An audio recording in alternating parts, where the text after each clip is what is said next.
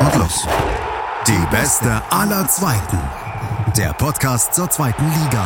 Auf meinsportpodcast.de. Ich habe mir mal wieder bekannte Stimmen zu der heutigen Episode von Die Beste aller Zweiten eingeladen. Denn äh, wir hatten vor, auch ist jetzt auch schon wieder knapp sechs Wochen her, schon mal über den SV Sandhausen gesprochen. Zwar mit keinem geringerer als Luis Löser, Fanreporter beim Hartwald Funk, Hörfunk, so meist richtig. Und natürlich auch Fan vom SV Sandhausen. Und wir haben uns letztes Mal unterhalten, da gab es zwei Siege in Folge. Sandhausen stand auf einmal sehr, sehr, sehr gut da. Und jetzt muss man sagen, hm, guckt man sich die Tabelle an, es ist nicht wirklich Fisch und auch nicht wirklich wirklich Fleisch. Ähm, und man ist weiterhin natürlich akut abstiegsgefährdet. Deshalb will ich jetzt die erste Frage nach dem, ich sag's jetzt mal, ja, undankbaren, äh, nach der undankbaren Heimniederlage gegen Rostock. Wie wertest du die, ja, die aktuelle Situation ein? Ich denke, dass man trotzdem immer noch eigentlich ganz zufrieden sein kann mit dem Verlauf der letzten Spiele. Waren ja auch jetzt nicht nur leichte Gegner dabei. Also man hatte zwei direkte Duelle mit Ingolstadt und Rostock. Die hat man nicht so positiv gestalten können, wie man das sich vielleicht erhofft hat. Ähm, bei beiden, äh, also zumindest gegen Rostock, hat man ja eigentlich eine ganz gute Leistung gezeigt. Da hat man vor allem vorm Tor äh, Schwächen offenbart, hätte genug Chancen gehabt, um das Spiel zu gewinnen. Stattdessen pennt man da einmal gegen Ingolstadt, war es dann schon ein bisschen schlechter seitens Sandhausen, was sicherlich auch daran liegt, dass sie einfach äh, nicht gut sind, wenn sie das Spiel selber machen müssen, aber es war ihnen ein komplettes Chaosspiel.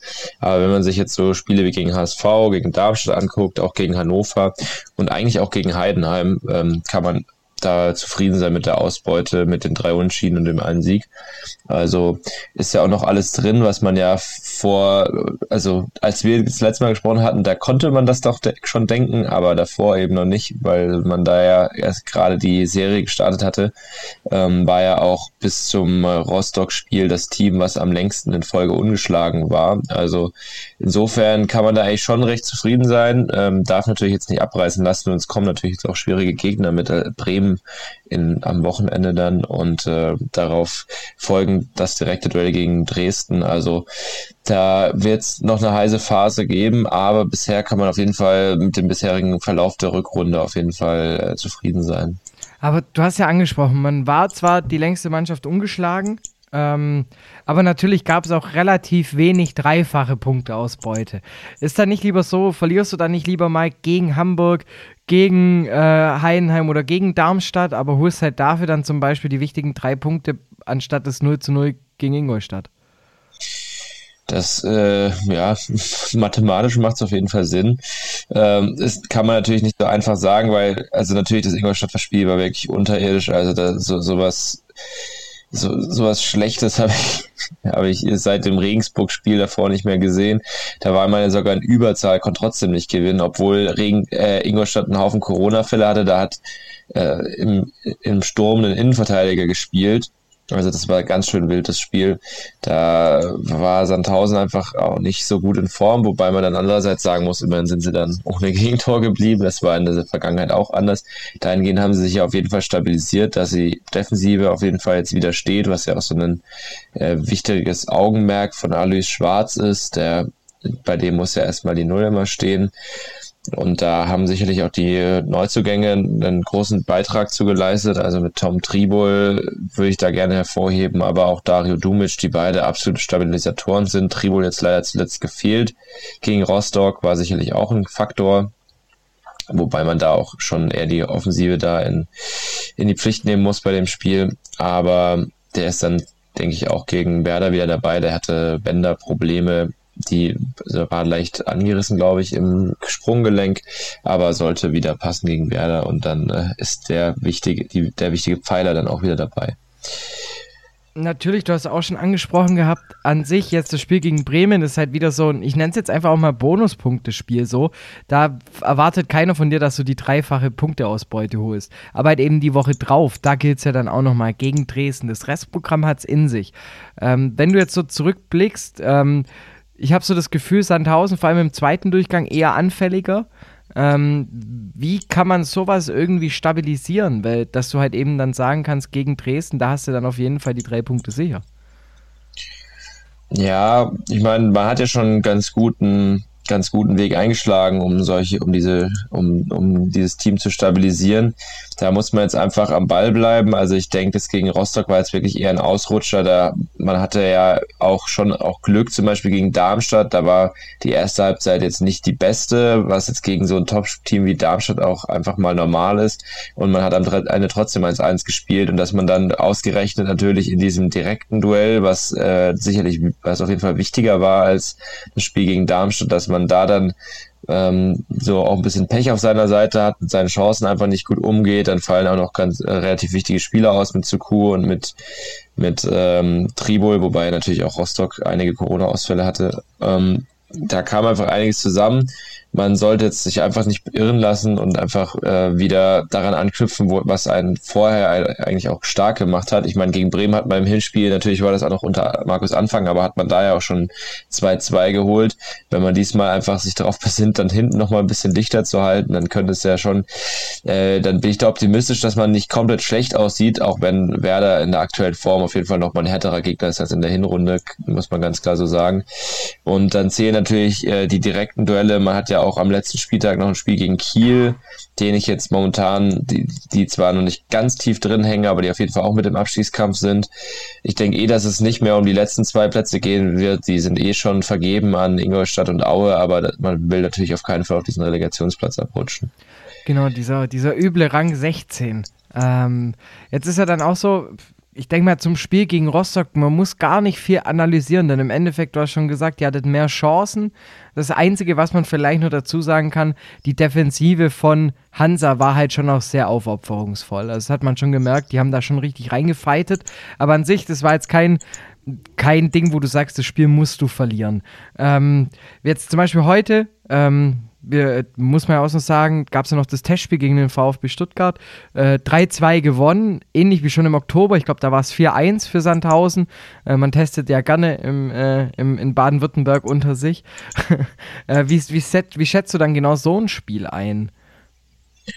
Ja, jetzt hat man ja 3-2 gewonnen. Ich weiß nicht, mein, inwiefern das eine Aussagekraft hat. Schließlich ist ja Länderspielpause, da sind ja schon einige unterwegs. Wenn man sich da die, die Startausstellung anguckt, da fehlen ja schon ein paar Leute. Ich würde das jetzt nicht so hoch hängen. Ähm, sicherlich wichtig, dass, dass da auch mal die Spieler ein bisschen Spielpraxis kriegen. Ich glaube, Alu Kuhl hat trotzdem wieder nicht gespielt, der ja leihweise aus Stuttgart kam, ähm, wo ja auch die VfB-Fans ein bisschen sauer sind, dass, dass er noch nicht zum Einsatz kam. Ähm, ja, ich glaube, da, ich glaube, das hat eine begrenzte Aussagekraft tatsächlich. Und du bist ja, du hast mir schon vorab gesagt, du wirst ja ein bisschen auch die Bremer scouten ähm, vor dem nächsten Aufeinandertreffen. Wo siehst du da eben gerade, sag ich mal, Ansätze für den SVS, das Spiel erfolgreich zu gestalten? Also unter unter Ole Werner ist da natürlich was herangewachsen, äh, was sicherlich ein Faktor ist, obwohl sie ja so einen äh, Top-Sturm da haben mit Duxch und Füllkrug, ist, dass sie ja trotzdem einige Chancen äh, auch mal gerne vergeben. Wenn man sich dann gegen Darmstadt den Expected Goals Wert anguckt, ich glaube, der war doppelt so hoch. Ähm, darauf sollte man es natürlich trotzdem nicht ankommen lassen. Äh, dazu hat Bremen jetzt auch einige Ausfälle. Ich weiß nicht, wer da alles zurückkommt schon gegen Sandhausen. Und ähm, es gibt natürlich immer noch so, natürlich sind es Luxusprobleme aus, wenn man aus Sandhäuser sich da hinguckt, aber die haben natürlich schon noch äh, so ein paar Positionen, wo sie nicht so top besetzt sind, wie sie sich wünschen würden. Also ich höre von Bremen immer wieder zum Beispiel, dass die sechs einfach nicht so besetzt ist, wie sie das gerne hätten.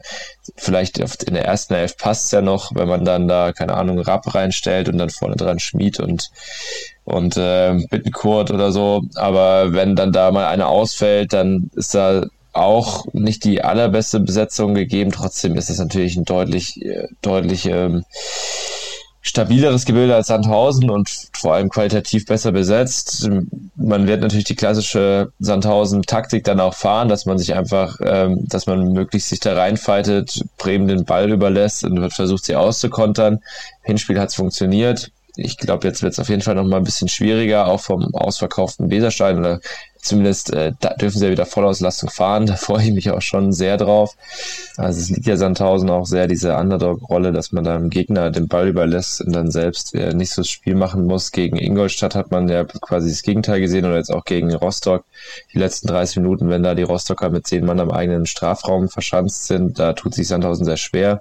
Aber man ist ja fast schon gewohnt, dass man selbst im eigenen Haus teilweise Auswärtsspiele hat. Wenn ich jetzt auch gegen Rostock dran denke, da waren auch äh, 1500 Rostocker oder so dabei, äh, die da ordentlich Stimmung gemacht haben und Sandhausen mag sowas eigentlich sogar, wenn man es ja nicht anders gewohnt ist.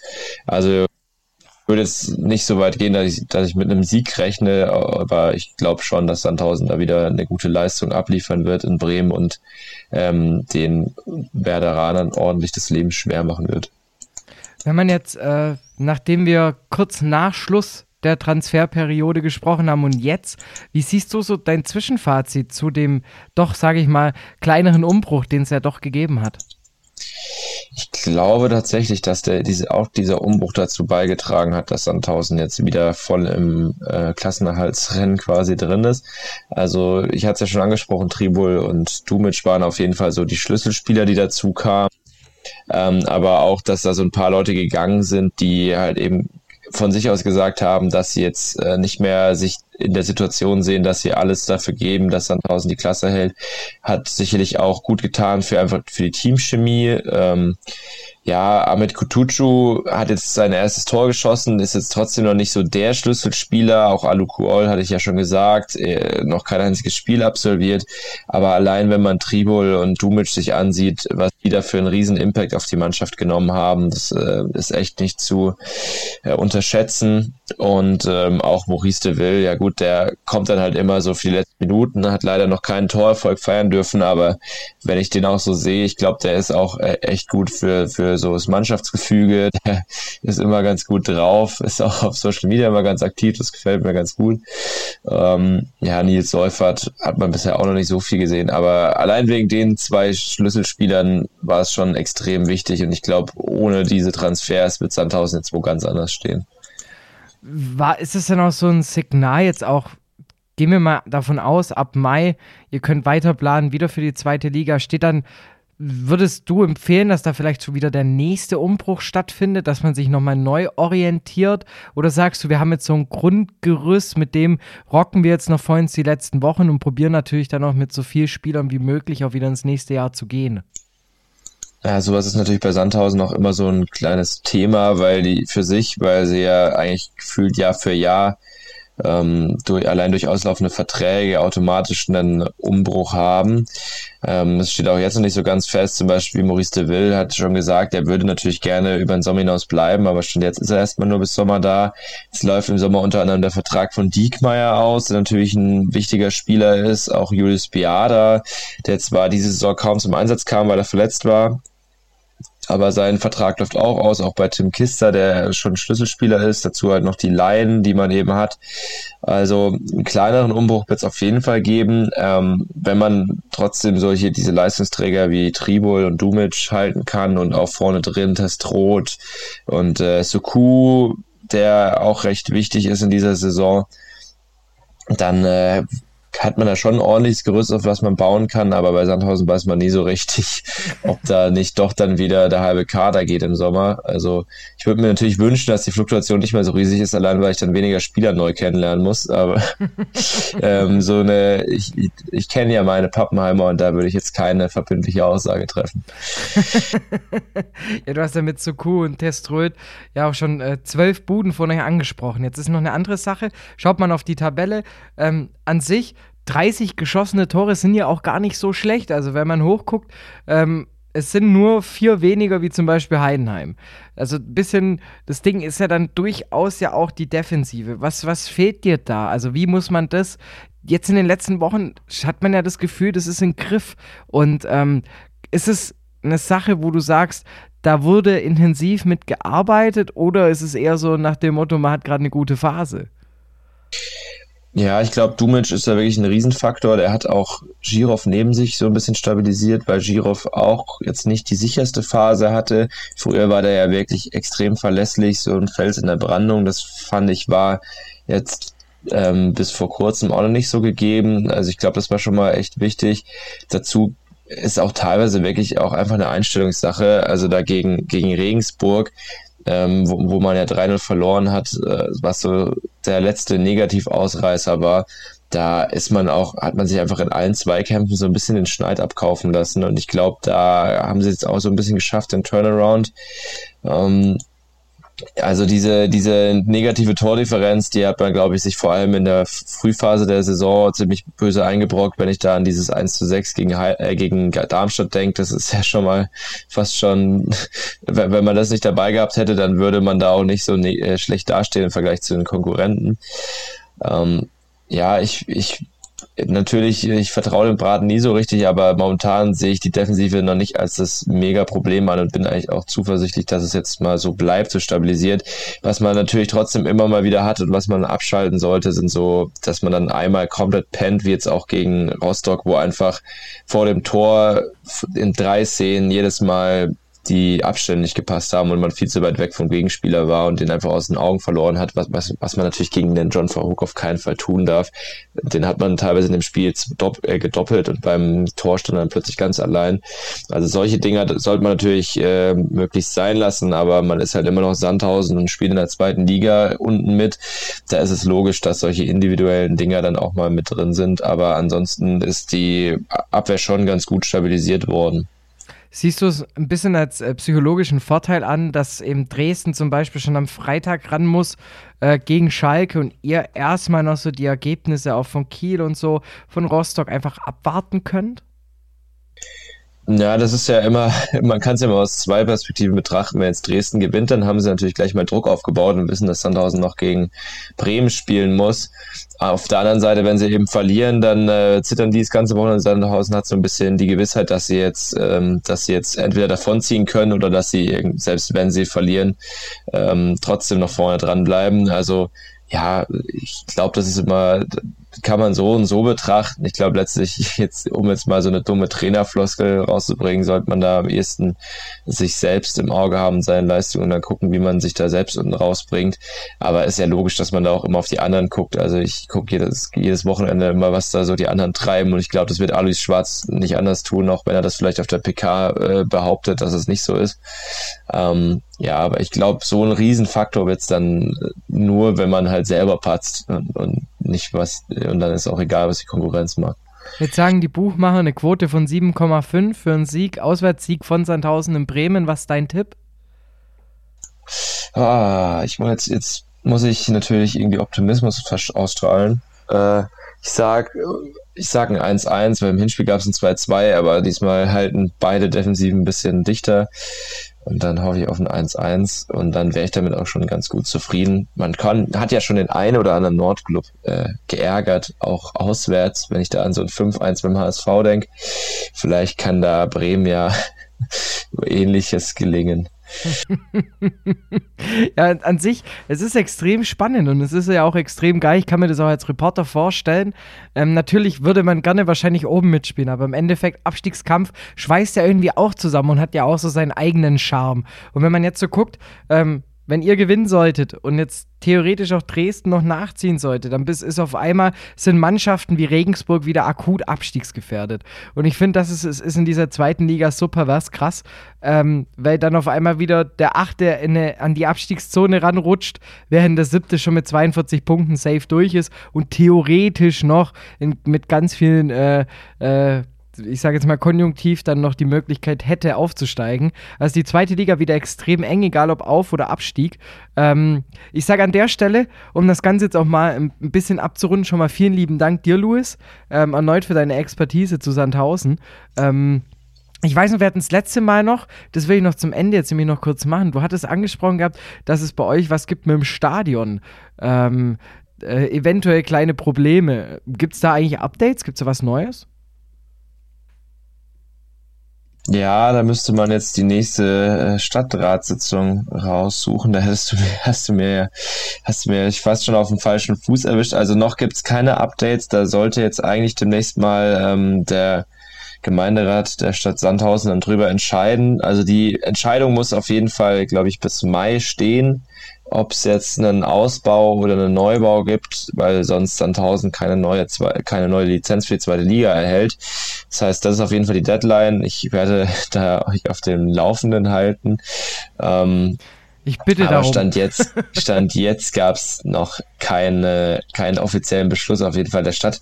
Aber da wird immer schön Druck aufgebaut, auf jeden Fall von Präsident Machmeier, der da, wie schon mal gesagt, äh, sagt, ja, wenn wenn es die Stadt Sandhausen nicht macht, vielleicht müssen wir uns dann eine andere Stadt raussuchen und dann heißt es eben nicht, heißt eben nicht Sand, äh, der SV Sandhausen, sondern der SV Punkt, Punkt, Punkt. Und äh, ja, das. Ah, siehst du, ich habe den Artikel gefunden. Am Montag kommt die Empfehlung des Rathauses und dann gibt's danach den Entscheid, der ist, ja genau, die Sitzung ist am Montag, den 28. März angesetzt. Also danach wisst ihr dann Bescheid, guckt ihr einfach in die Zeitung rein oder es googelt, googelt das Ganze, ich bin gespannt. Ähm, ob der SVS dann bald ein neues Stadion bauen darf. Wäre auf jeden Fall nicht das erste Großprojekt aus Baden-Württemberg, ne? ne? Naja. Auf jeden Fall, ähm, wie es sich gehört, auch schon beim ersten Part. Louis, äh, vielen lieben Dank. Ich ziehe mein Mikrofon runter. Die letzten Worte des Parts, die gehören natürlich immer meinem Gast. Ja, ich bedanke mich mal wieder für die Einladung. Ich kann wieder nur Werbung für, für unseren Hardware Hörfunk machen. Wir sind sogar live in Bremen dabei, freuen uns über ganz viele ZuhörerInnen und freuen uns vor allem auf ein äh, wunderbares Spiel vor der Green White Wonderwall. Ansonsten bleibt gesund, gerade in diesen Zeiten, in denen es gefühlt jeden erwischt. Und ähm, ja, seid freundlich zueinander. Hallo, mein Name ist Uwe. Ich wohne in Schwerin bin äh, 59 Jahre alt und äh, Fan des FC Hansa Rostock. Ich bin geboren und aufgewachsen in Thüringen, in Altenburg. Das lag damals im Bezirk Leipzig, sodass also meine fußballerische Sozialisation äh, im damaligen Bezirk Leipzig stattfand und ich bin zu Oberligaspielen des ersten FC Lok Leipzig gefahren und so weiter. Bin Ende der 80er Jahre beruflich nach äh, Mecklenburg gekommen, habe dann eine Zeit lang in Wismar gewohnt. Seit an, äh, Anfang dieses Jahrtausends, ja, das liegt lustig, also seit 2003 wohne ich jetzt in Schwerin. Und äh, dann hat es mich im Laufe der Zeit, also Anfang der 90er, Mitte der 90er, ab und zu zum Fußball nach Rostock verschlagen und immer regelmäßiger und so dass ich ab circa 2000 auch äh, regelmäßig zu den Heimspielen und auch zu Auswärtsspielen fahre. Ich habe seit dann 2002 ungefähr auch eine Jahreskarte im Ostseestadion und fahre auch gern und bin auch gern mit Auswärtsspielen gefahren. Eine Zeit lang war ich schon fast alles Fahrer und äh, musste das leider nur in den letzten Jahren aus gesundheitlichen Gründen etwas runterfahren wieder. Ich äh, betreibe einen Blog unter dem Namen Hanseator, äh, der sich überraschenderweise mit Hansa Rostock äh, zu großen Teilen beschäftigt, aber nicht ausschließlich. Das macht vielleicht ein Drittel des Contents aus. Ansonsten geht es da um Fußball jenseits von Hansa Rostock, national und international und äh, um Musik. Ja, so vielleicht dazu erstmal. Ich sehe schon, Musik und äh, Hansa Rostock geht irgendwie Hand in Hand. Egal mit wem man, an wem man da denkt, sei es Materia, seien es auch die Fans. Es ist, spielt immer eine Rolle Musik. Jetzt muss ich dich natürlich direkt mal abseits vom Fußball fragen, bei welcher musikalisch, bei welchem musikalischen Genre du dich denn dann am wohlsten fühlst. Ja, das ist, ich bin ja nun schon etwas älter, wie gesagt, deswegen wird das vielleicht nicht überraschen. Mein äh, Lieblingsmusiker ist Bruce Springsteen. Der hat rein altersmäßig auch schon natürlich äh, die größte Popularität äh, hinter sich, was die jüngere Generation angeht. Aber das hat mich, äh, seit ich die Musik kennengelernt habe, Ende der 70er Jahre, äh, immer fasziniert. Ich habe es äh, sogar geschafft, äh, in, seit 1988, das war das legendäre Konzert in Ostberlin, vor circa, da streiten sich die Geister immer, das, bei jeder Erzählung wären es mehr, aber es waren circa 160.000 Zuschauer da anwesend an der Radreisenbahn Weißensee.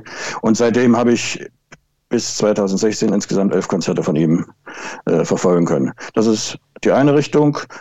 Äh, und ansonsten höre ich viel und gern äh, und gehe auch gern zu Konzerten äh, von Punkbands. Da ist es äh, meine Favoriten einmal die Rostocker Legenden dritte Wahl. Dazu kommt logischerweise, kam man ja nicht dran vorbei, feine Sahne Fischfilet, mhm. wo ich sogar äh, schon mal ein Tourwochenende sie begleiten durfte mit. Und äh, habe ich noch wen vergessen? Ja, und die Toten Hosen höre ich auch sehr gerne. Ja. Ja, ist ja mit den toten Hosen jetzt eigentlich ein sehr, sehr guter Übergang, äh, wenn man sich jetzt nämlich auch mal die Tabelle anguckt. Äh, denn an Düsseldorf ihr vorbeigezogen durch das 1 zu 0 gegen Sandhausen. Wenn man jetzt mal so drauf guckt, ähm, Blick auf die Tabelle, 34 Punkte, ähm, mittlerweile muss man sagen, läuft es wieder, sah ja zwischenzeitlich gar nicht so rosig aus.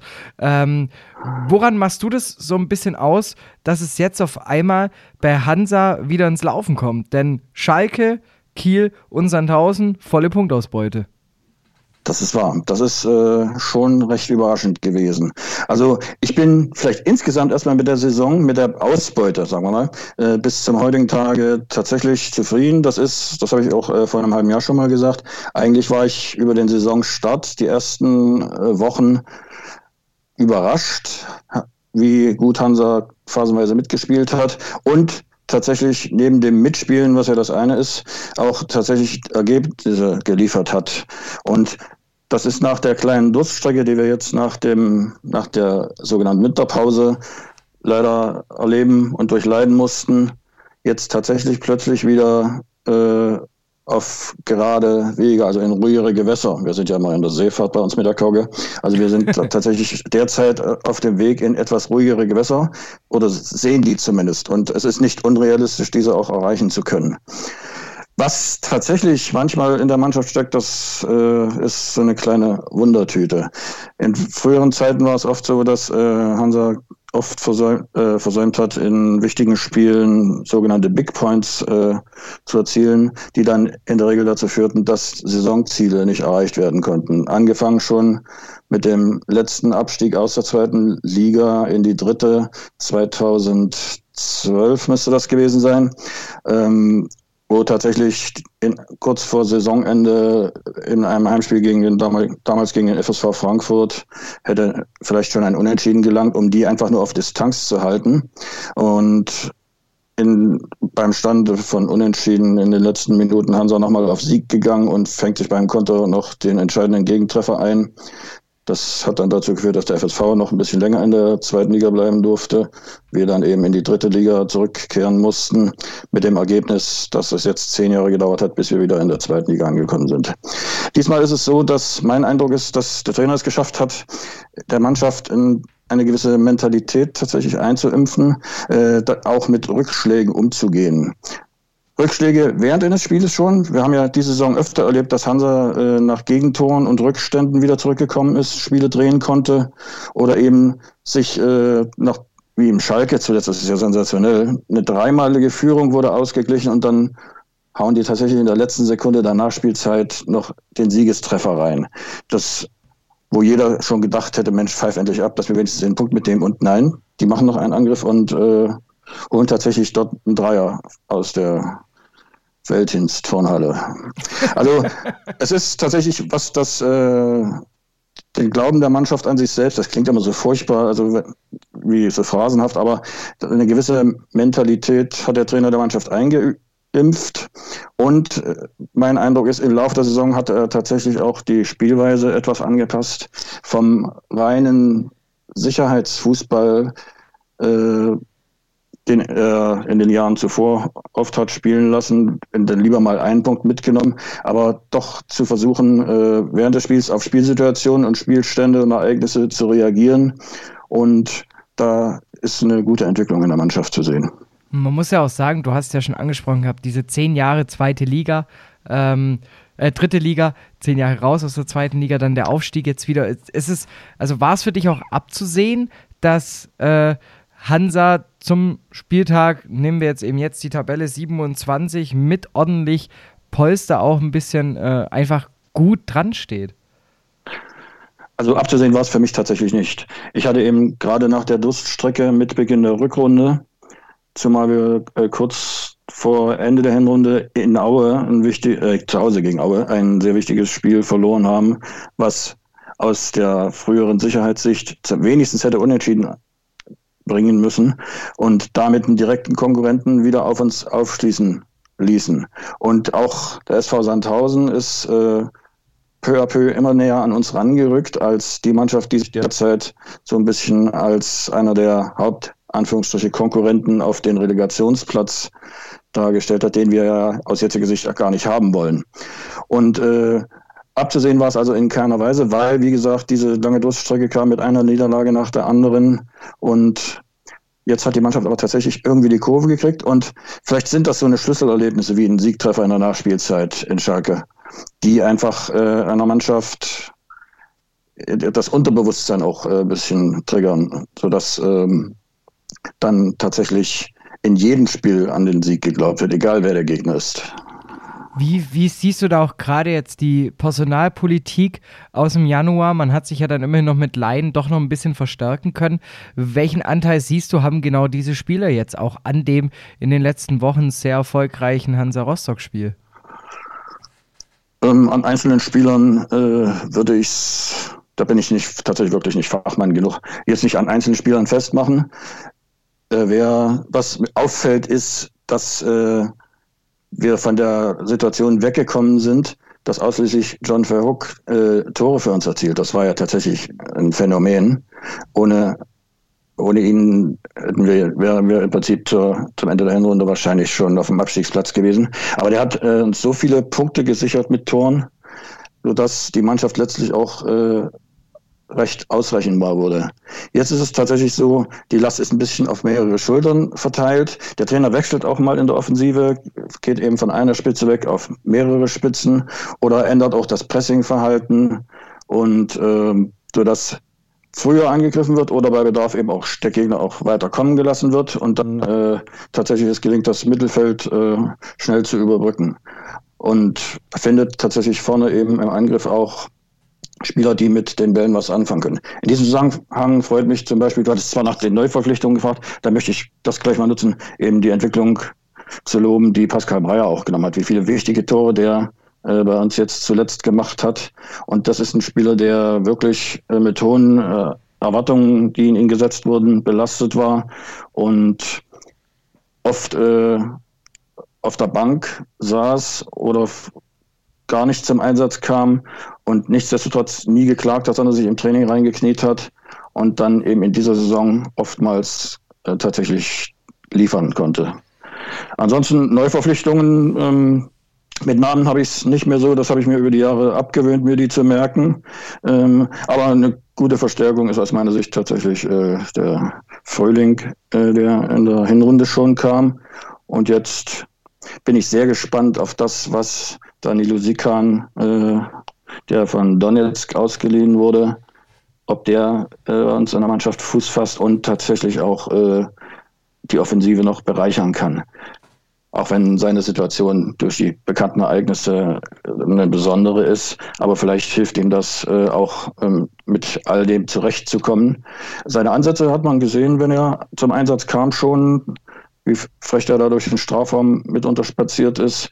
ist. Also ich bin sehr gespannt, was da kommt. Das ist ein guter. Ja, leider schon, wenn man sich den Marktwert anguckt, äh, sticht er ja. natürlich ja auch schon hervor mit seinen eineinhalb Millionen, die ja. er äh, laut Transfermarkt eher auch wert ist. Ähm, ich finde es gut, dass du schon angesprochen hast, schon Verhoog und Pascal Breyer, die haben halt 20 Buden erzielt, die beiden zusammen. Klar, John Verhogen mit 15, der geht da ganz, ganz weit voran. Aber ist es dann nicht auch so ein bisschen, ich sage jetzt mal, einfach das Spiel von, äh, von der Hansa irgendwie zu knacken, indem man weiß, wenn ich Verhoog, Breyer und Behrens rausnehme, dann sind die so gut wie ungefährlich. Ja, würde ich sagen, so sah es phasenweise oder, oder sieht es manchmal auch aus.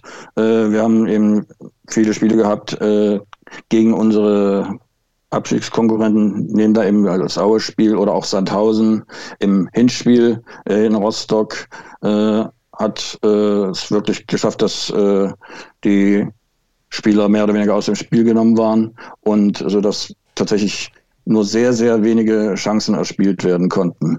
Und äh, da dann auch noch die Effektivität fehlte, sind uns da viele Punkte verloren gegangen. Also ich glaube, das war schon ein taugliches Mittel. Jetzt im Moment ist es, wenn die Spieler zur Verfügung stehen, da kann ja alles Mögliche immer dazwischen kommen, immer äh, schwieriger für mich zumindest äh, oder aus gegnerischer Sicht Hansa auszurechnen vor dem Spiel. Also da lässt sich der Trainer tatsächlich immer was einfallen. Ja, man muss auch sagen, die, die Kaltschnäuzigkeit ist halt auch wieder zurückgekehrt. Das ist ja auch genau das, was man ja am Anfang mal so ein bisschen hat vermissen lassen. Ähm, ja. Aber jetzt, bestes Beispiel eben, letzter Spieltag in Sandhausen. Ähm, man war offensiv unterlegen, was die Chancen angeht, aber man hat, ich sag mal, mit sehr viel Herzblut verteidigt und es halt eben hinbekommen, aus den wenigen Chancen eine zu machen. Und ich denke, das ist ja genau das, was ja auch Abstiegskampf im Endeffekt ja ausmacht. Da zählt jetzt nicht, dass du die Pille schön hin und her spielst und zirkulieren lässt, sondern kommt es einfach nur noch auf die bittere Wahrheit Tore an. Absolut. Habe ich nichts zu ergänzen dazu, das stimmt. Und jetzt ist ja auch, jetzt wird es ja wieder interessant. Also auf der einen Seite gegen Schalke einen sehr, sehr unerwarteten Sieg geholt. Ähm, vor allem auch mit dem Spielverlauf. Du hast angesprochen gehabt, man dachte eher schon nach dem Motto, bitte pfeif ab, wir wollen den Punkt mitnehmen. Holt sich die drei. Ähm, man kommt mit einer extrem breiten Brust jetzt halt auch ähm, ans, äh, nee, äh, daheim gegen Pauli. Ähm, heißt an sich, man hat wieder eine Top-Mannschaft vor sich. Man ist aber formtechnisch gesehen gerade schon ähm, sage ich mal, das Maß der Dinge, vor allem auch was die Moral angeht. Was siehst, wie siehst du die Chancen dann eben gerade gegen St. Pauli, vielleicht sogar den vierten Sieg in Folge oder zumindest vier Spiele in Folge ungeschlagen zu bleiben? Also die Chancen sind natürlich erstmal rein statistisch gesehen grundsätzlich erstmal da. Erstmal haben wir eine ziemlich lange äh, Erfolglosigkeitsserie gegen St. Pauli seit einigen Jahren, sodass rein statistisch gesehen wir eigentlich mal wieder mit einem Sieg dran wären. Und äh, tatsächlich denke ich doch, dass die aktuelle, der aktuelle Lauf, den die Mannschaft doch ein bisschen hat, ihr vielleicht auch das nötige Selbstvertrauen rangibt und sie nicht nur wie das Kaninchen äh, auf die Schlange warten werden, sondern tatsächlich auch selbst für eine offensive Akzente zu setzen. Also mir ist da noch ganz grausig das Hinspiel am Millantor in Erinnerung, wo Hansa wirklich überhaupt kein, nicht die Spur einer Chance hatte. Dort, man hatte nicht eine Sekunde das Gefühl, dass sie wenigstens mal ein Tor machen. Also in der zweiten Halbzeit hätte ich mich schon gefreut, wenn sie wenigstens mal einen richtigen Torschuss abgegeben hätten. Also selbst das war ja äh, auch unter aller Kanone. Und jetzt ist äh, St. Pauli auch nicht mehr so äh, sehr souverän die Übermannschaft, die sie in der Hinrunde, insbesondere im ersten, in der ersten Hälfte waren. Ähm, also ich sehe diesmal deutlich mehr Chancen vor dem Spiel zumindest, dass wir da nicht mit einer Niederlage rausgehen als in der Hinrunde. Und ich muss auch ehrlich sagen, trotz allem, auch wenn St. Pauli auch mal Spiele verliert, äh, für mich ist das, äh, steht das fest, dass die am Ende der Saison auf jeden Fall aufsteigen werden. Und ich würde aus jetziger Sicht, das habe ich auch beim Hinspiel schon gesagt, aber ich wiederhole es auch jetzt gerne nochmal, aus jetziger Sicht würde ich gerne auch einen Punkt mitnehmen. Das wäre für mich schon okay. Wobei natürlich ein Sieg das Ganze krönen könnte. Ja, vor allem, man muss ja auch dazu sagen, ähm, diese 34 Punkte, man, man, ja, es sind nur noch zwei Siege entfernt. So, dann hast du das magische Ziel, die magische Punkteausbeute erreicht. Und wenn man einen Blick sogar noch weiter nach vorne wirft, wie jetzt nur den nächsten Spieltag, nur mal in Anführungsstrichen, dann geht es ja auch um die bittere Wahrheit, wenn wir ehrlich sind. Dann kommt nämlich, man geht nach Düsseldorf, es kommt ja. Regensburg und dann ist man zu Gast in Aue. Also wenn jetzt, also an sich das Schöne ist ja, man hat es ja komplett in der eigenen Hand. Man, hat, man muss jetzt diesen Fokus nicht eben auf das Spiel äh, gegen St. Pauli legen. Aber trotzdem, ähm, wie, wie, sehr, wie sehr glaubst du, ist es halt eben wichtig, jetzt so ein Spiel gegen St. Pauli positiv zu bestreiten und wenn es erstmal nur das Unentschieden ist, dass du eben vielleicht nicht nochmal in so eine Negativstrudel reinrutscht? Ja, zum einen, ohne das jetzt auswalzen zu wollen, ähm, ein Sieg gegen St. Pauli ist äh, für alle die dabei sind, äh, mehr als wichtig. Das Spiel ist äh, sehr überfrachtet mit Erwartungen und auch äh, werden Dinge in diese Begegnung projiziert, die auch nichts mit Sportlichen zu tun haben. Und unabhängig davon, aus rein sportlicher Sicht, würde ein Punkt, ganz zu schweigen von dreien, aber auch ein Punkt, wie gesagt, würde durchaus eine gewisse Ruhe reinbringen für die Fahrt nach Düsseldorf, die dann äh, ja als nächstes ansteht. Und ähm, also wir, ich würde dort, ich weiß nicht, ob ich hinfahren kann oder, aber ich würde die Mannschaft meine mit guten Wünschen gern begleiten und tatsächlich bedeutend entspannter das alles verfolgen, wenn jetzt noch wenigstens der eine Punkt tatsächlich dazukommt. Tatsächlich 40 Punkte ist ja angesprochen, die Marke, dass wir das jetzt zu diesem Zeitpunkt noch in realistischer Sichtweite haben, betrachte ich wirklich als Erfolg. Ich hätte auch na, gerade nach der Start Auftakt zur Rückrunde äh, mich schon darauf eingestellt, dass wir wirklich äh, bis zum letzten Spieltag zittern müssen und möglicherweise dann vielleicht sogar noch froh sein müssen, äh, überhaupt den Relegationsplatz zu erreichen. Also im Moment ist, sind wir ja davon relativ weit entfernt. Ich denke, dass die Mannschaft, äh, dass der Trainer und das Trainerteam die Mannschaft entsprechend auf das Spiel vorbereiten werden, sich nicht äh, von der Unruhe und dem, dem, oder der Aufregung im Umfeld um dieses eine Spiel, wo es ja auch nur trotzdem drei Punkte gibt, äh, anstecken zu lassen, sondern, wie es früher immer so schön hieß, mit kühlem Kopf und heißem Herzen äh, die Begegnung anzugehen. Also bei allem, was im Umfeld äh, passiert, sich tatsächlich auf ihre Aufgabe auf dem Platz zu konzentrieren. Denn das ist letztlich das, was zählt. Also ich höre schon mal raus, du, du gehst jetzt da auch sehr positiv entgegen, dass es mit diesen 40 Punkten und eben auch dem Klassenerhalt äh, entspannt klappen wird. Im Moment ja. Glaubst du dann, dass es für nächstes Jahr, für die nächste Saison, ähm, gehen wir mal arg in den Konjunktiv. es ist jetzt Ende Mai, der Klassenerhalt steht fest, äh, es wird ein bisschen gefeiert und dann äh, fürs, für die nächste Saison. Was glaubst du, was fehlt was fehlt der Mannschaft? Fehlt da ein Bindeglied hin zu eben der Sturmspitze und, und zu den Angreifern? Würdest du sagen, nee, wir müssen uns vor allem defensiv stabilisieren? Was glaubst du, was, was für eine Veränderung muss da bevorstehen? Ja, ich denke, dass äh, Stabilität in der Innenverteidigung noch etwas erhöht werden könnte. Ich möchte das nicht an Namen oder so festmachen, aber es fällt eben auf, dass äh, gewonnene Bälle im, in der eigenen Hälfte oder gar im eigenen Strafraum fast immer sehr oder viel zu oft, nicht fast immer, ist ja Quatsch, also viel zu oft äh, Postwenden wieder zum Gegner gehen. Also dass das Aufbauspiel aus der eigenen Abwehr heraus noch etwas strukturierter und äh, zielgerichteter sich vollziehen könnte. Und da sind, ist die Mannschaft derzeit auf einem guten Weg. Also tatsächlich einen guten Sechser kann man sicherlich immer gebrauchen, aber das, welche Mannschaft würde das nicht von sich sagen? ja. Das ist ein guter Punkt, ein guter Sechser ist halt auch viel wert, ne? Aber bevor wir jetzt hier noch zu sehr in den Konjunktiv ja. rutschen und äh, uns über Wünsch dir was quasi äh, hier noch unterhalten, jetzt kommt es natürlich zum bitterbösen Ernst. Und zwar dein Tipp, du hast gesagt, du bist mit dem Unentschieden zufrieden, aber was glaubst du, wie geht das Spiel aus? Also, wenn Hansa die Defensive stabil in den Griff bekommt, dann, das muss man ja auch mal sagen, vor St. Paulis äh, Defensive nicht, vor St. Paulis Angriff habe ich wirklich einen Heidenrespekt. Ähm, also, wenn Hansa es schafft, dort möglichst lange einen ausgeglichenen Spielstand zu halten, und vielleicht mit einer Glücksaktion oder einer Glücksaktion, aber mit einer mutigen Aktion noch in der Schlussphase sogar die Entscheidung für sich zu erzwingen. Also ich soll ja tippen. Also ich tippe, Hansa gewinnt 1 zu 0. Das wäre natürlich für den Aufstiegskampf und natürlich auch für den Abstiegskampf extrem, extrem spannend.